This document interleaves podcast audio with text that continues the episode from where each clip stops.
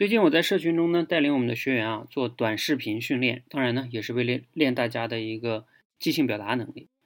也就是当我们在输出的时候啊，无论是录一期短视频的节目，还是说录一个演讲，或者说你写一篇文章都可以哈。总之是那种相对来说有主题、有框架，呃，有论点论据的那种输出。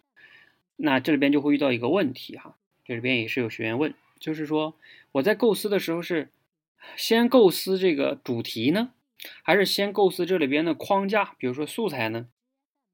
其实啊，呃，并没有一个统一的标准。按照我的理解呢，可以分为三种情况。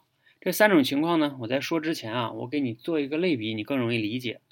跟我们平时做菜非常像。比如说，你今天想去做菜，如果你今天晚上你特别有一个明确的想吃的一套菜，对不对？那你你你就相当于有了一个明确的主题了，然后呢，你就去看你家的现在这个厨房或者冰箱里到底还有没有这些食材。如果实在是缺了某一项食材呢，你宁可去超市里再去买，你也想就做这道菜，因为你的主题是明确的嘛。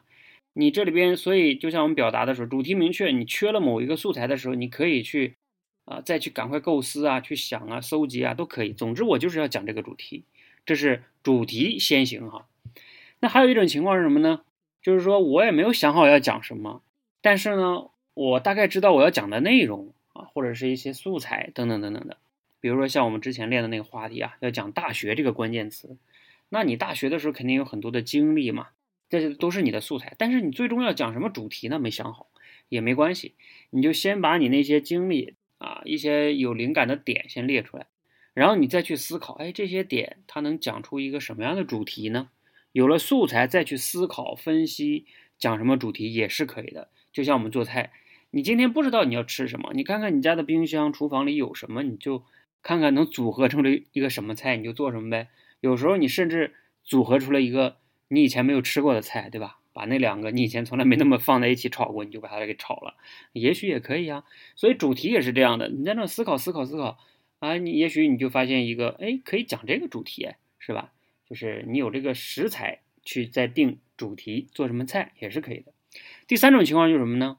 其实呢是这两可以说这两种的一个结合。你大概有一个主题的方向，嗯，然后呢你也大概知道一些素材，你可以这两个呢来回调整，然后最终调整出来一个综合的哈，综合了你最开始想的那个主题方向和一些素材，就属于他们综合的哈。那相信你也大概理解了。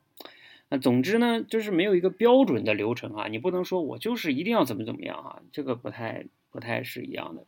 所以这三种情况，尤其是前两种哈，你都要熟练的去运用哈。